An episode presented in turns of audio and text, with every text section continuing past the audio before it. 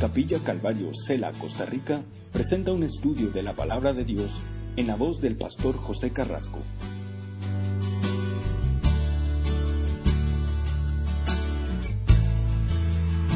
En este Salmo 36 que comenzamos a estudiar la semana pasada, hoy día, si Dios quiere, vamos a pasar hasta el verso 20 del capítulo 37 del Salmo, del libro de Salmos. Salmo, capítulo 36. Vamos a empezar en el versículo 9, porque ahí es donde nos quedamos.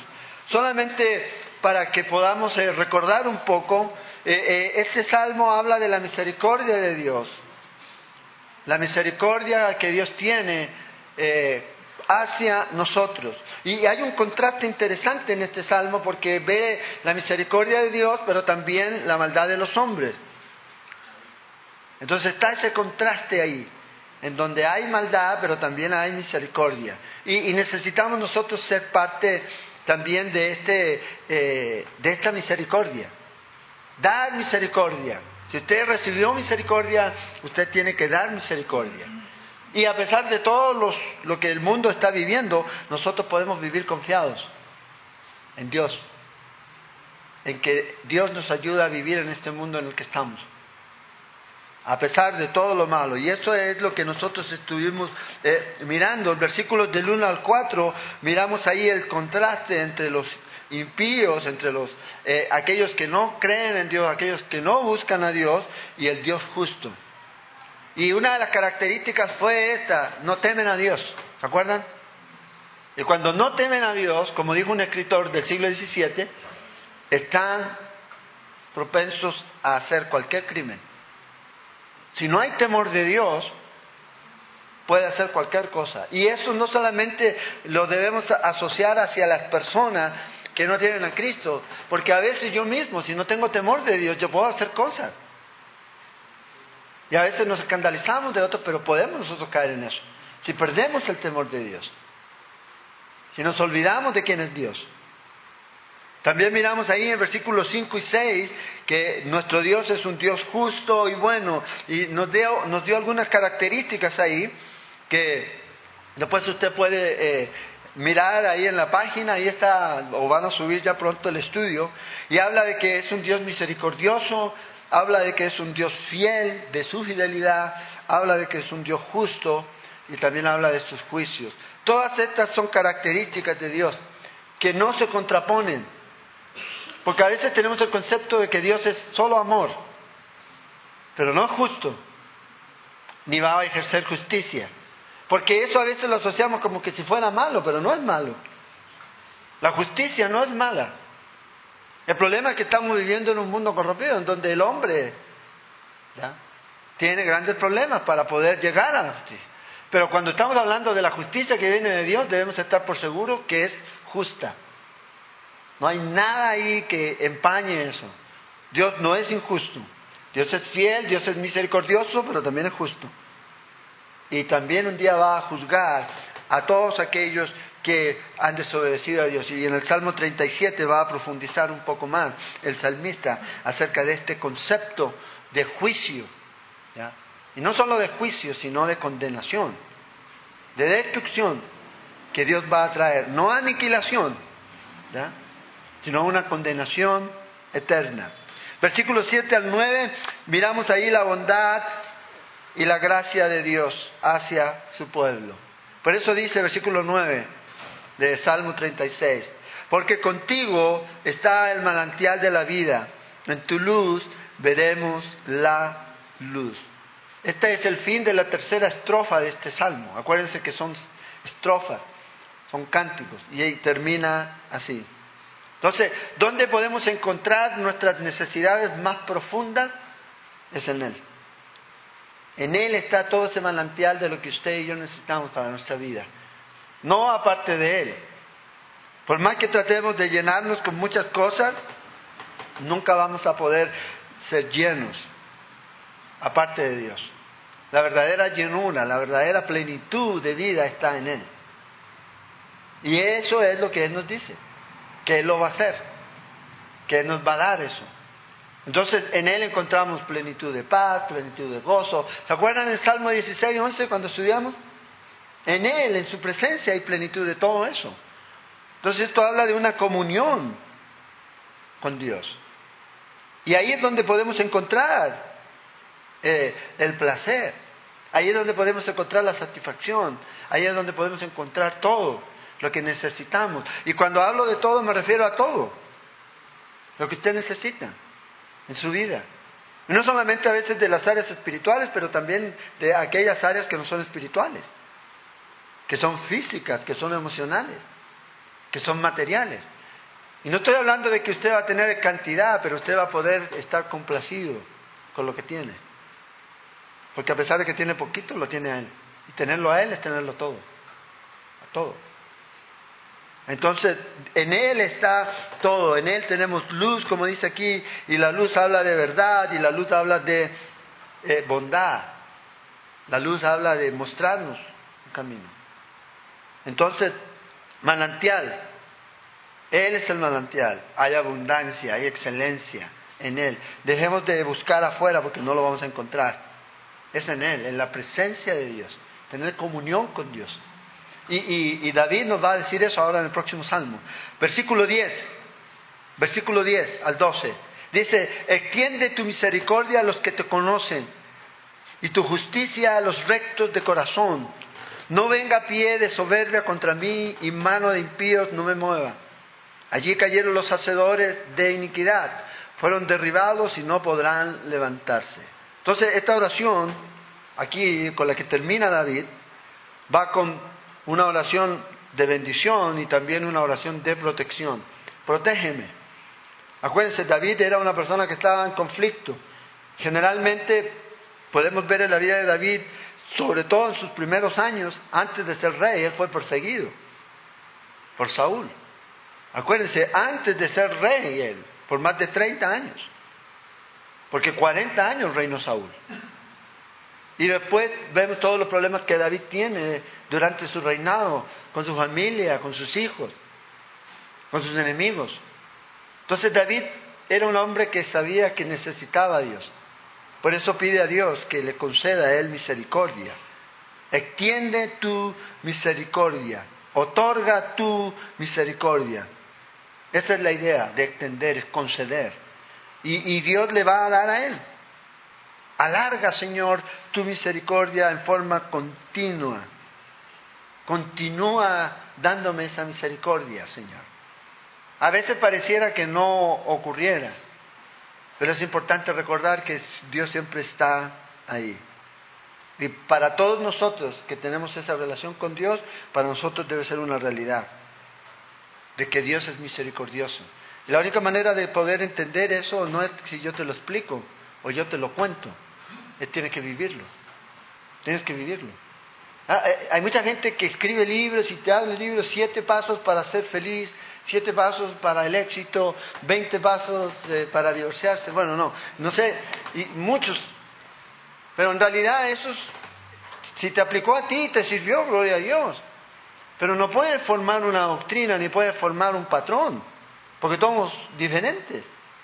Y el problema es ese. Por eso yo siempre tengo cuidado en la, iglesia cuando las personas a veces dan testimonio. Porque a veces la gente piensa de que como le ocurrió a esta persona, no, yo estaba enfermo y me puse la mano aquí y oré y el Señor me sanó. Ah, ahí está la cosa. Entonces otro viene, se puso la mano aquí y no le pasa nada. Entonces piensa que el problema es él. No, no. Dios quiere relacionarse con usted en forma personal, diferente. Acuérdese, diversa, multiforme, de muchos colores. Dios quiere que usted y yo tengamos esa relación. Y en medio de esto nosotros vamos a ir aprendiendo a conocer más y más a Dios. Habla de los rectos de corazón. Habla de aquellos que realmente conocen a Dios. Ahora tenemos esa relación con Dios aquí. Fíjate, versículo 11, ora por sí mismo. Primero ora por los otros y ahora dice, Señor, que no vengan contra mí estos hombres con su soberbia para destruirme. Tú has bendecido, tú has protegido a tu pueblo, Señor, continúa ahora en mi vida. Característica de los impíos son soberbios, son orgullosos. Esas son señales que usted y yo debemos estar viendo en nuestra vida. ¿Soy soberbio? ¿Soy orgulloso? Wow. ¿Estoy pareciéndome más a quién? ¿Más a Cristo o más aquellos que van en contra de Cristo? Y aquí el salmista habla acerca de esto aquí. Característica principal de una persona impía, o sea, de una persona que no teme a Dios, que no busca a Dios y a ningún Dios, es su soberbia. Su soberbia. Acuérdense, la soberbia siempre va a traer la destrucción, el orgullo. Entonces David dice, Señor, líbrame de estas personas soberbias, límpiame o líbrame de estos hombres que quieren venir y destruirme.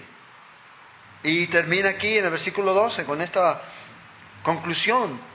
Allí cayeron los hacedores de iniquidad, fueron derribados y no podrán levantarse. O sea, puede prevalecer el impío por un tiempo, pero no por siempre. Y vamos a profundizar eso ahora en los primeros 20 versos del otro capítulo, 37. ¿Por qué? Porque a veces nos cuesta asimilar eso. ¿De cuánto tiempo van a estos hombres a, a seguir recibiendo todo y engrandeciéndose y recibiendo riquezas y todo lo demás? Siendo malos.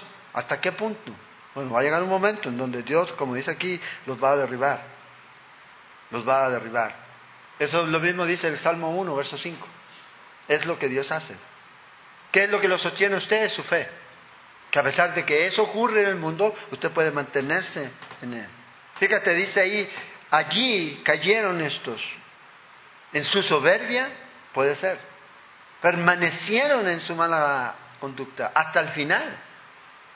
Allí es donde cayeron, en su condición en la que ellos estaban. O a lo mejor tratando de atacar a este justo aquí. Lo importante aquí es que el fin de los impíos es algo pronto, va a ocurrir. Pero no pronto en nuestro tiempo, pronto en el tiempo de Dios. Fíjate, dice aquí, usa estas, estas palabras, estos verbos.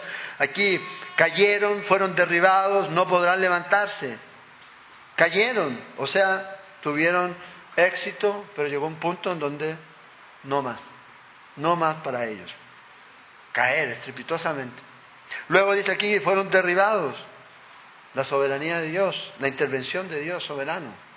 Dios los va a derribar en su tiempo. En su tiempo. Dios lo va a hacer aquí. Por aquellos especialmente que temen al Señor, Dios para protegerlos, muchas veces Dios interviene y derriba a estas personas. Y dice que no van a poder levantarse, o sea, nunca más. O sea, una persona que se revela en contra de Dios, para nosotros como cristianos tenemos claro de que nada nos puede arrebatar del amor de Dios, apartar del amor de Dios.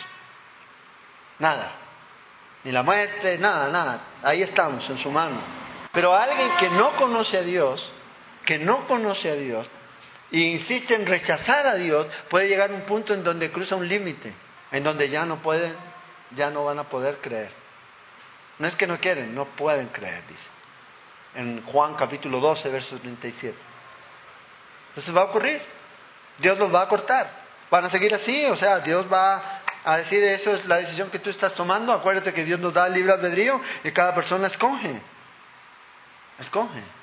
Que Dios nos ayude a nosotros a orar por esta gente. Que nos dé un corazón de compasión por esa gente. Como Jesús cuando lloró sobre Jerusalén porque lo habían rechazado. O cuando miró el campo, dijo, hey, ve, hay tanta necesidad, los campos están blancos, pero no hay obreros. Oremos para que Dios llame más obreros, envíe más obreros. Entonces, aquí está la clave del asunto. Nosotros debemos permanecer en la fe, permanecer y confiar en el Señor. El escoger, la escogencia que usted tome va a tener una consecuencia en su vida. Y eso cada persona toma. Y a veces hay personas que toman decisiones y toman una decisión y hacen algo, eso va a traer una consecuencia. Dios te perdona si te arrepientes, sí, pero a veces hay una consecuencia de esa decisión que tomaste, que te llevó a una acción.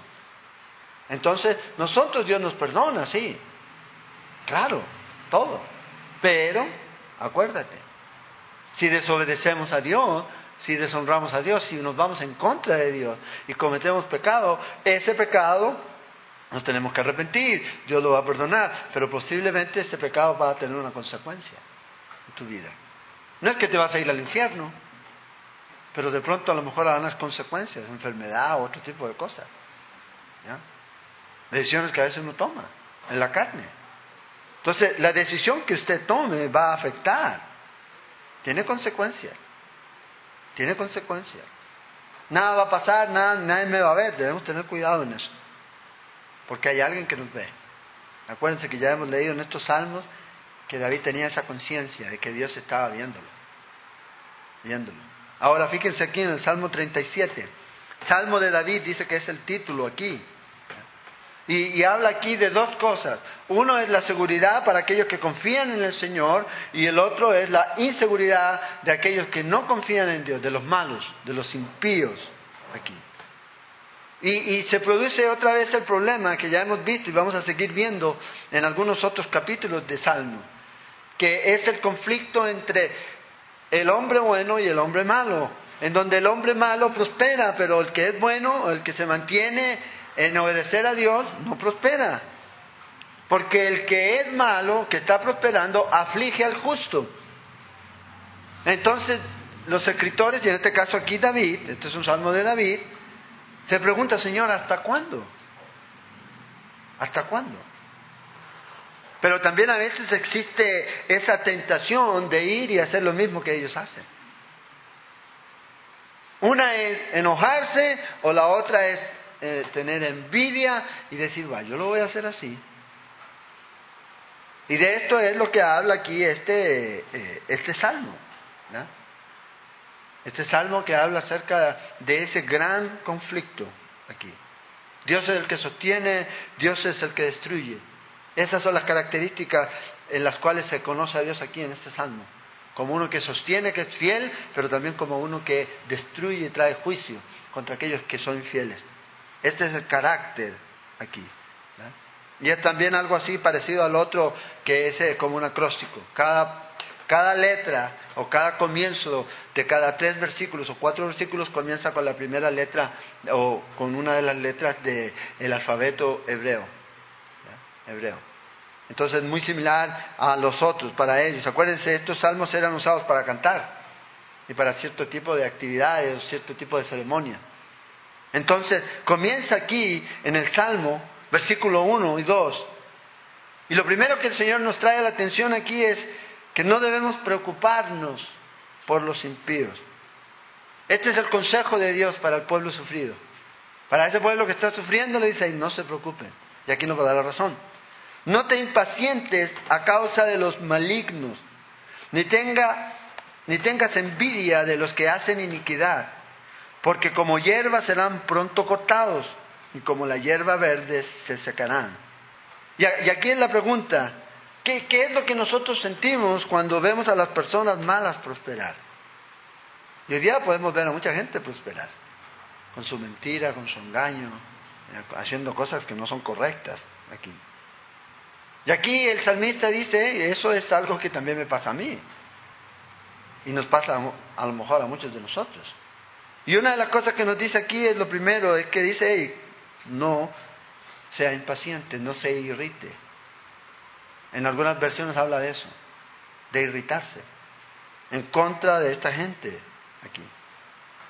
No los envidie. Ay, vea esto, se gana la plata así tiene el carro. ¿Cómo me gustaría tener el carro que él tiene? Envidiamos cosas que la gente del mundo tiene. Y, con ese cuento que eh, se enseña a veces desde los púlpitos que lo que tienen los eh, eh, impíos y pecadores es nuestro y tenemos que quitárselo, la Biblia nunca dice eso. No hay ningún pasaje en la Biblia que diga eso. No hay. La Biblia antes de eso nos dice, hey, como aquí, no sea impaciente, déjelos. No quiera tener lo que ellos tienen. Porque lo que ellos tienen ha sido producto, a lo mejor, de muchas cosas que no están en acuerdo a Dios. De vivir una vida lejos de Dios. Entonces a veces la gente quiere tener eso, entonces dice, hey, y quieren vivir esa vida lejos de Dios. Y David aquí está hablando acerca de eso. Anima aquí a los oyentes a confiar en Dios. Entonces dice, no te impacientes. Y a veces como si somos justos, por la obra que Cristo hizo, salvos, a veces nos inquieta esto. Pero dice ahí, no se impaciente.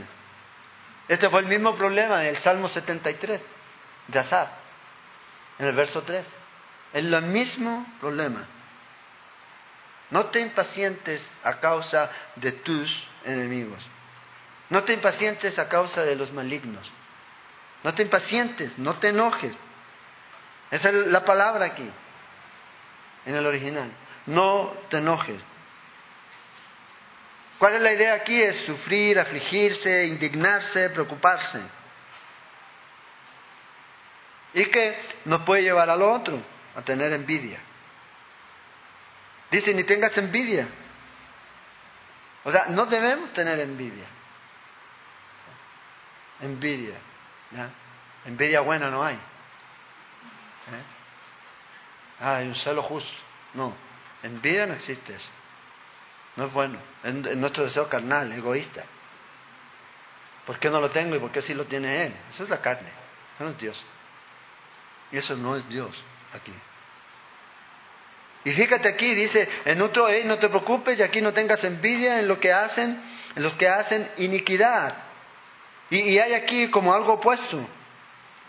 Porque en el otro como que te enojas, vea cómo hacen esto, pero aquí es como que no rechazas todo lo que ellos hacen, pero quieres tener lo que ellos tienen.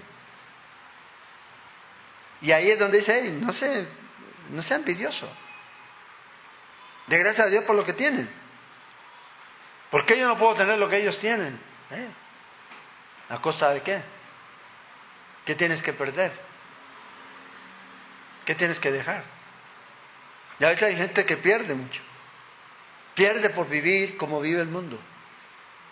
Y no estoy diciendo que estoy hablando de vivir en pecado, no, pero vivir de la manera en que vive el mundo.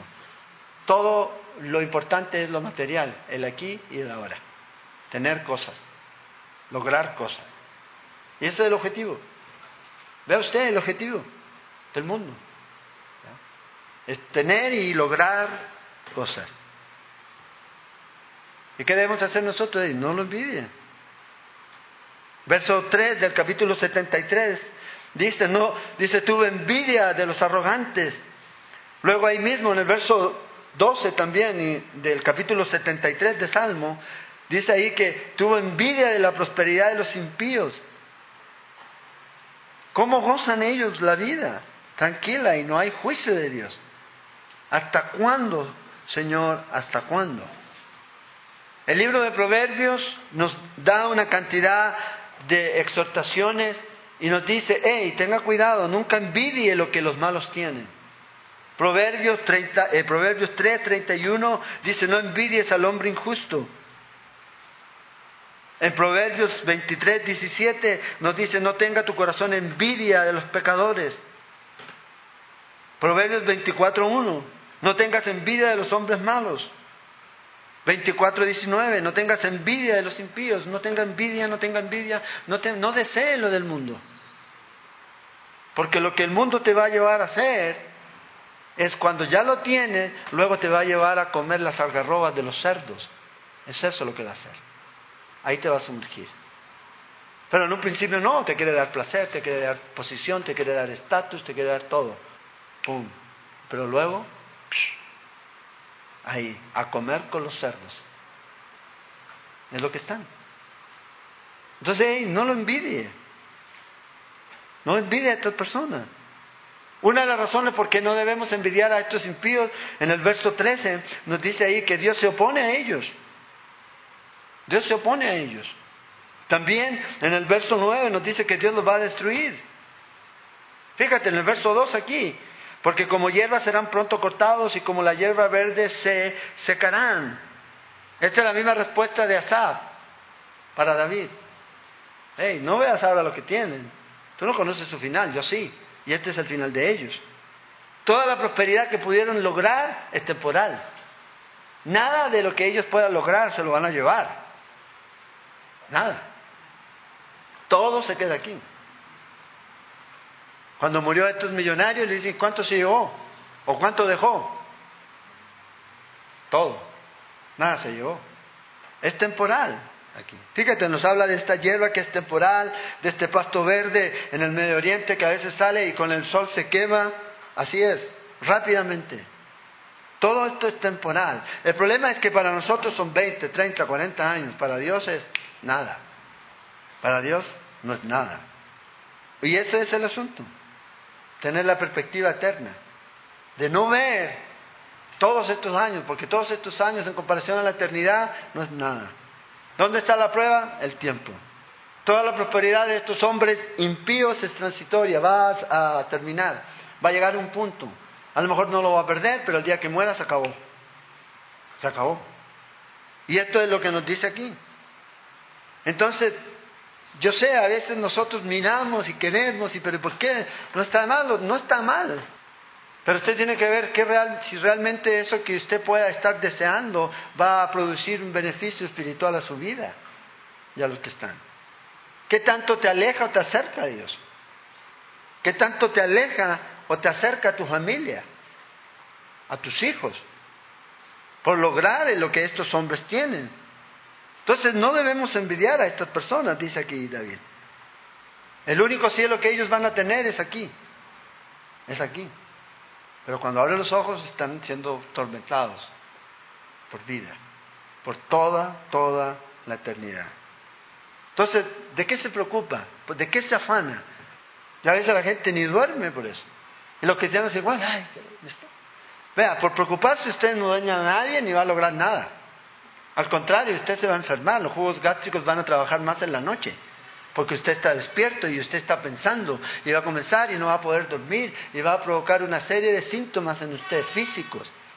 La preocupación por querer, querer, querer, querer tener, ser igual que los demás. Más David dice esto, verso 3 y 4. Confía en Jehová y hace el bien. Entonces, ¿dónde está el punto aquí para nosotros? Es poner nuestra confianza, nuestra alegría en el Señor. Confía en Él, confía en Jehová y haz el bien. Y habitarás en la tierra y te apacentarás de la verdad. Deleítate a sí mismo Jehová y Él te concederá las peticiones de tu corazón. Entonces ve aquí el contraste. Esto es lo que David le aconseja a aquellas personas que están preocupadas y envidiosas o tienen envidia por aquellas estas personas que están prosperando, que son malos. Simplemente usted confía en Dios, confía en Dios. Haga el bien y glorifica a Dios, honra a Dios por lo que hace. Este es el punto aquí. Y a veces somos tan rápidos para salirnos de esto, de confiar en Dios. Porque un día estamos confiando en Dios, pero a todas. No, mi Dios es grandísimo. No, yo confío en Él y a la primera, pues, ¿será que Dios me va a ayudar? ¿Podrá hacer? Estamos así. Somos muy rápidos. Y a veces eso que, ese cambio tiene que ver mucho con lo que estamos mirando. A veces estamos mirando a la prosperidad de los otros, de lo que los otros logran. A veces está mirando lo que el otro hace. ¿Por qué este que está aquí no lo hace? Y inmediatamente perdemos la confianza en Dios. Acuérdense, tenemos que mirar a Cristo. Es a Él que tenemos que mirar. Y el enemigo va a tratar de, por todos los medios, de que usted quite la vista de Cristo. Que vea circunstancias, que vea situaciones, que vea prosperidad, que vea otro tipo de cosas. Que lo aparten de esta relación íntima con Dios. Para que se empiece a hundir. Igual que Pedro cuando saltó al, mar. Mientras Pedro miró al Señor, no le importaba nada. Él no estaba preocupado de los que estaban en la barca ni de las olas, estaba preocupado de mirar a Cristo. El problema es cuando empezamos a mirar a los que están atrás, a los que están al frente, a este y aquello y todo. Miremos a Cristo, puestos los ojos en Él. Dice Hebreos 12. En Cristo Jesús. Confiar en su palabra. La palabra de Dios nunca falla. Mi palabra sí, y a lo mejor la palabra de muchos hombres va a fallar. De todos los hombres va a fallar. Pero la palabra de Él no falla. Entonces confiemos en Él.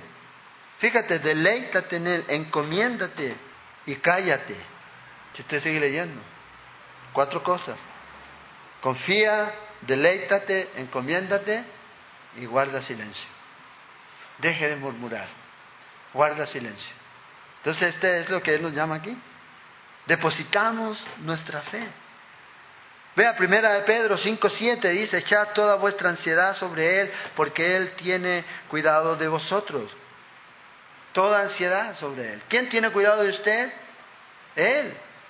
Imagínese, el creador del universo tiene cuidado de usted. Él ha prometido que va a castigar a los impíos. Él ha prometido que va a premiar a los justos. ¿Le cree a Dios o no le cree a Dios? Y eso no es algo que yo lo diga, es la palabra de Dios que lo dice. Segunda de, Corintios 5.10, donde vamos a pasar por ese tribunal y vamos a recibir. Primera de Corintios 3, Dios nos va a premiar. Pero también dice que va a condenar, va a castigar. Entonces, el asunto es si le creemos a Dios o no.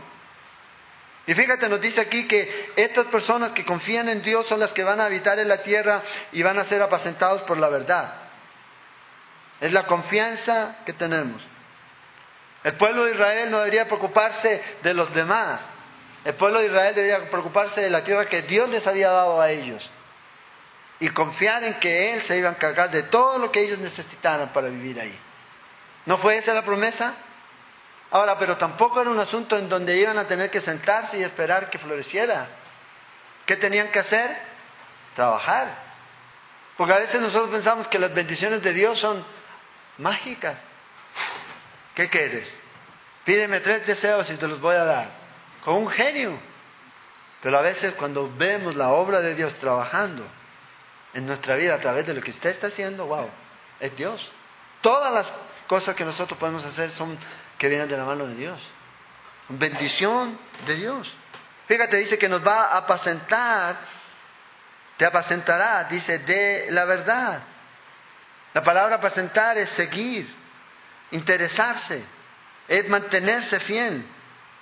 Esta es la idea. Este es el propósito aquí. Entonces, si usted cree a la verdad, entonces viva tranquilo. Confíe en Él. ¿Por qué se afana? Por nada estéis afanosos, Pablo dice. Confíe en el Señor. Ahora, en mi carne sí, yo me afano. ¿Y qué voy a hacer? ¿Y qué voy a hacer? Y golpeamos y corremos. Bueno, oremos, lo primero que podemos hacer. Fe y obediencia van juntas. ¿Qué Dios te está pidiendo que hagas? Hazlo. Y confía en que Dios es el que está guiando y Dios va a hacer. Deleítate a sí mismo en Jehová. Y, todos toman este versículo y, se quedan en la promesa. Porque la promesa dice, y te concederá las peticiones de tu corazón. Pero esta es una promesa con condición. Y a veces en la Biblia lo que encontramos son promesas con condición. Pero generalmente, ay, no, pero Dios me va a conceder todas las peticiones, porque la Biblia lo dice. Sí, lo dice, pero que dice antes, deleítate. ¿Y qué tiene que ver esto? Tiene que ver con relación, con comunión con Dios. ¿Dónde está el secreto del contentamiento? ¿Dónde está el secreto de la madurez cristiana? No está en siete pasos, ni en diez pasos ni en el libro este, sino que está en lo que dice la palabra de Dios. ¿Y qué es lo que la palabra de Dios dice? Pase tiempo conmigo, a los pies de Cristo.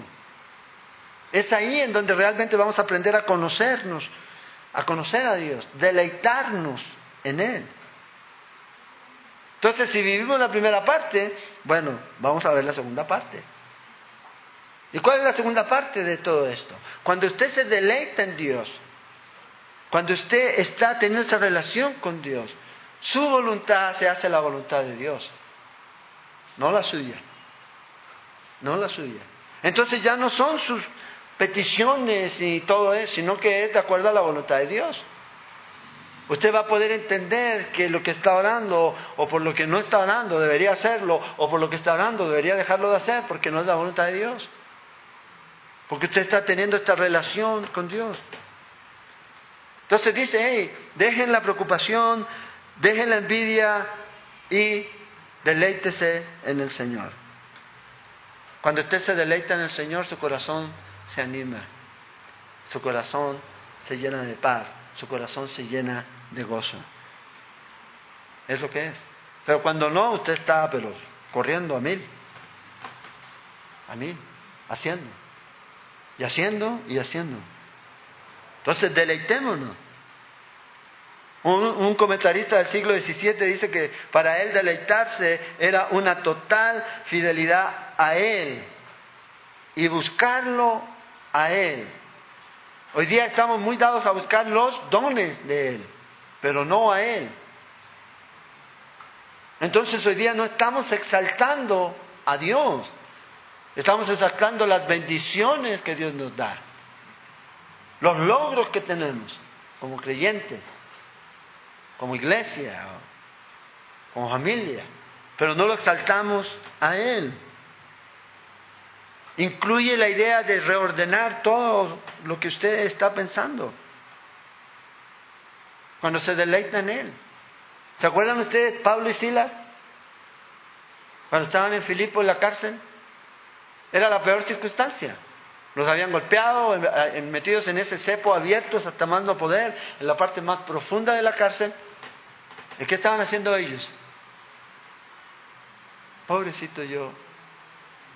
Pero si yo soy un siervo de Dios, ¿por qué me pasa esto? Si yo ando llevando la verdad, no ando robando, no ando haciendo nada de eso, ¿por qué yo estoy aquí? Ellos no estaban diciendo eso. ¿Qué estaban haciendo? Dice cantando salmos. ¿Estarían cantando este? Deleítate en el Señor. Y todo eso cambia tu perspectiva tu perspectiva emocional, cuando nos deleitamos en el Señor. En cierto sentido es la idea de, vea, así como estos impíos se deleitan en lo malo, se deleitan en la... Bueno, usted debe decir al contrario, deleites en mí. No los mire a ellos, deleites en mí. Es en Él en que debemos nosotros deleitarnos aquí. Entonces, ¿Cómo nos deleitamos en Él? Pase tiempo con Él. Entre más tiempo usted pasa con Él, más tiempo lo conoce. Y Él te concederá ¿ya? las peticiones que están, como dice aquí, de tu corazón. Esta es la promesa. Esto es lo que Dios va a hacer. Un corazón que se deleita en el Señor va a ser un corazón ¿ya? Que desea cambiar. Señor, no mi voluntad, sino la tuya porque he pasado tiempo a los pies de Él. Ya sé lo que es mejor. Porque somos no transformados a este mundo, sino que somos transformados por Cristo, a su perfecta voluntad, a lo que Él quiere para nosotros aquí. Entonces eso no quiere decir que Dios no va a cumplir las peticiones que tú tienes, pero van a estar en perspectiva. En perspectiva. Y si Dios te responde es porque tú estás alineado en esa perfecta voluntad. Busca al Señor. Esa es la vida eterna. Que lo conozcan a Él. ¿Y cuándo vamos a parar de conocerlo? Porque hay gente que dice, no, yo ya conozco la Biblia, me dice. Yo hablo con gente, yo conozco la Biblia. Sí, pero no conoce a Dios. Conoce la Biblia, pero no conoce al Dios de la Biblia. No les va a servir si eso no viene y le hace vida en su corazón. Y como le dije, y marca su vida. Hay muchos que marcan sus Biblias, pero la Biblia nunca los marca a ellos. Siguen siendo iguales. No hay, la escuchan, la escuchan y están uh, como esas campanas de los, ¿ah?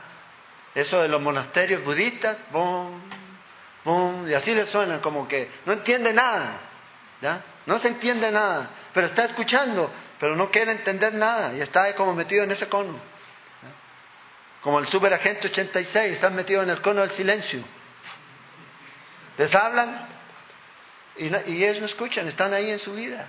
Deleites en el Señor, escuche el Señor y obedezca al Señor. ¿Cuál es el deleite más grande? Es que Dios se dé más de Él a ti, cada día, más de sí mismo. ¿Qué más queremos? ¿Qué más quiere usted? ¿Qué más quiero yo? Que a Él. Ay, pero me gustaría tener un Mercedes 300S. ¿Qué malo le hay? ¿No? creo que haya nada malo. Si tiene la plata para pagar y, luego para pagar el marchamo y luego para pagar la gasolina y luego para mandarlo al mecánico cuando pase por los huecos, bueno, usted lo puede tener. Pero el punto es, ¿para qué? ¿Para qué? ¿Qué me va a mostrar la prosperidad a mí? Que soy más espiritual. Usted ha visto esos que andan opulentamente vestidos ahí, de espiritual no tiene mucho. Entonces el Señor habla de vivir vidas sencillas, de vidas sencillas.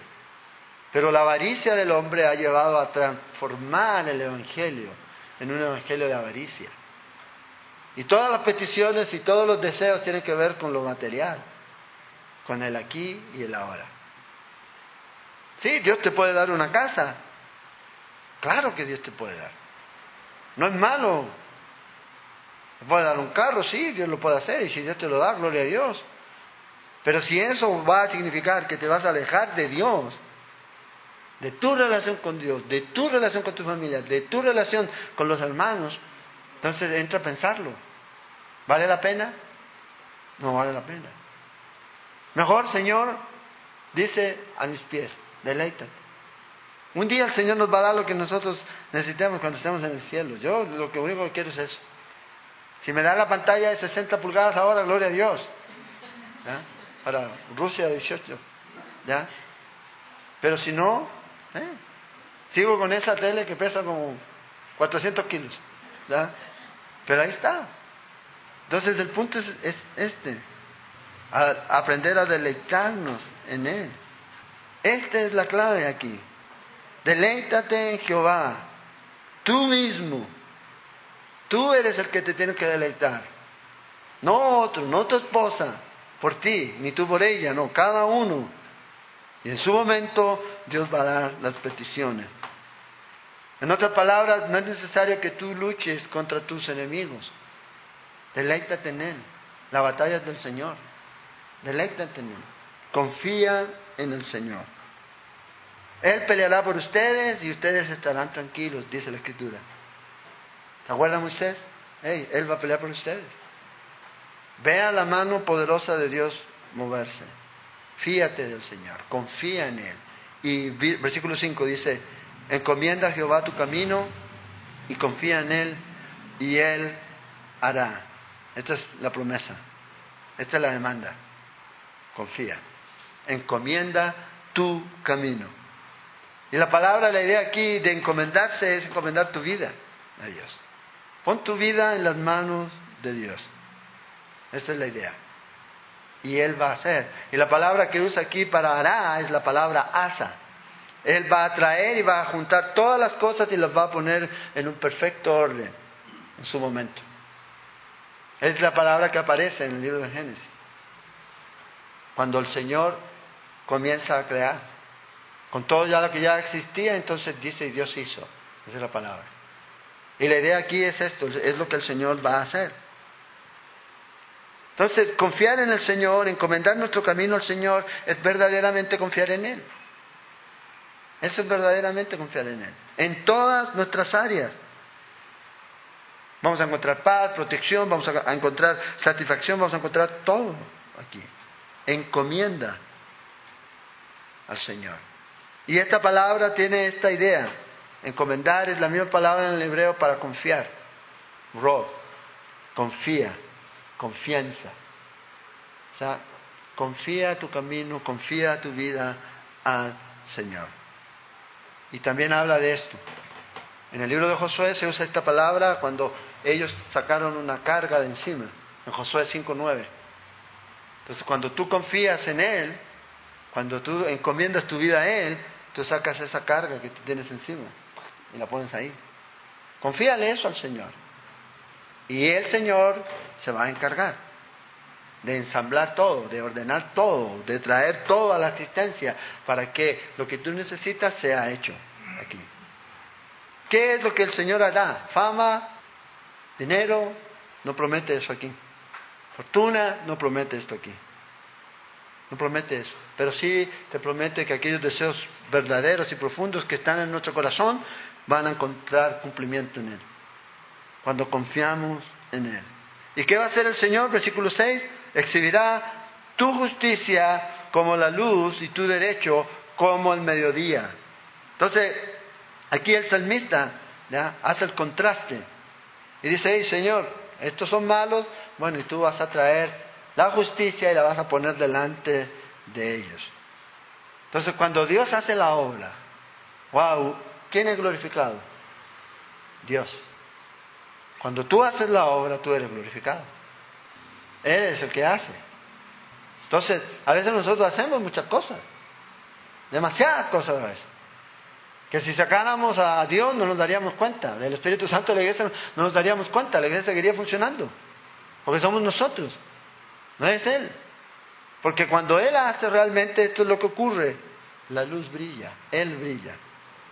Hace que estos hombres y estas mujeres que confían en Él brillen y resplandezcan. ¿Se acuerda cuando dijo el Señor en Mateo 5? Para que cuando los hombres vean las obras, glorifiquen a quién? A Él. Cuando nos ven a nosotros, glorifican a Dios. Nadie puede tomar para sí la gloria. El Señor hizo algo, gloria a Dios. El Señor lo hizo. Y eso debe ser nuestra confianza aquí.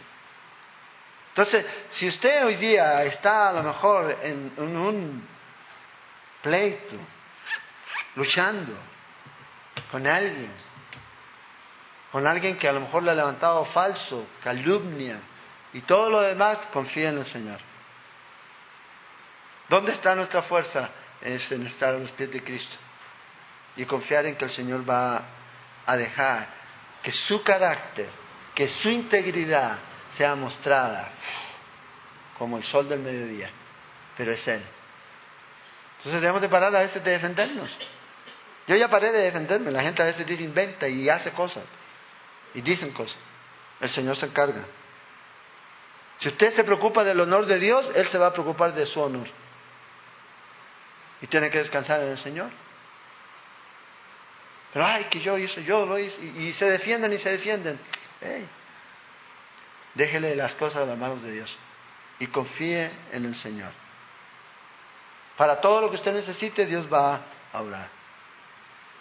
Y el mundo va a ver esa luz brillar. Usted está confiando en Dios, usted está descansando en Dios, gloria a Dios.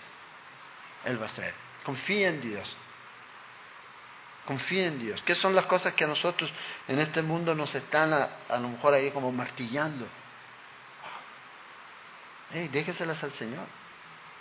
Tú no puedes cambiar a nadie. No puedes salvar a nadie. Puedes proclamar la verdad, puedes predicar el Evangelio, pero no puedes salvar. Dios no te va a pedir cuenta por las personas que tú salvaste. Dios te va a pedir cuenta por el mensaje que tú entregaste. Porque todos tenemos el mensaje. ¿Y quién es el que convence de pecado? ¿Quién es el que cambia? Es Dios, es el Espíritu Santo. Transforma y cambia las vidas. Y a veces nosotros luchamos, luchamos por cambiar a la gente. O por cambiar ah, para que tengan una opinión diferente de mí. Deja que el Señor haga la obra. Tú vive tu vida como una persona que confía en Dios. ¿Cómo es una persona que confía en Dios? Pasa tiempo con Dios. En su palabra, pasa tiempo con Dios en oración. Pasa tiempo con Dios con aquellas personas que Dios ha juntado para reunirse. Una persona que confía en Dios. No es una persona que deja todo al azar, no. Confía en Dios, hace lo que tiene que hacer y el resto es, Señor, yo no me voy a desgastar en esto en transformar y cambiar. Hay famosos planes, hoy día hay un plan que se llama Plan Global.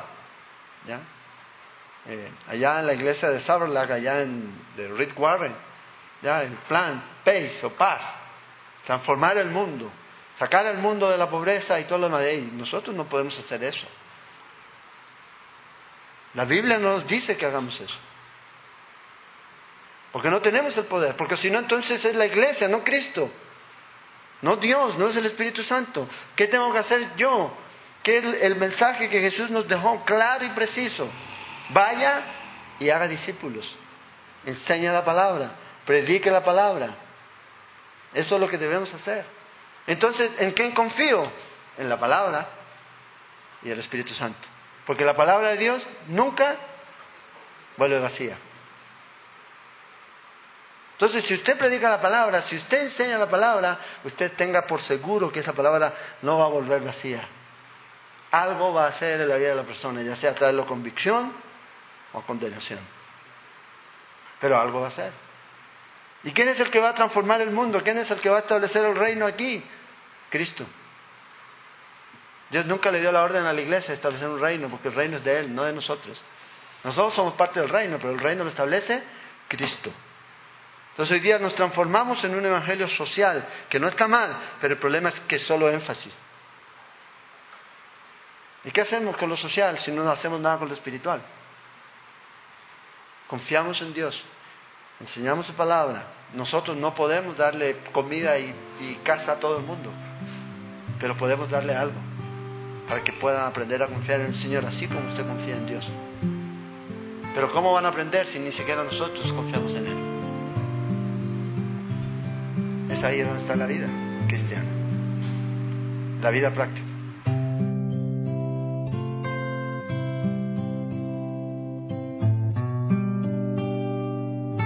Esperamos que este estudio de la palabra de Dios haya sido de edificación para su vida. Le invitamos a visitar nuestro sitio en internet www.ministeriocela.com donde encontrará más estudios y recursos para su edificación.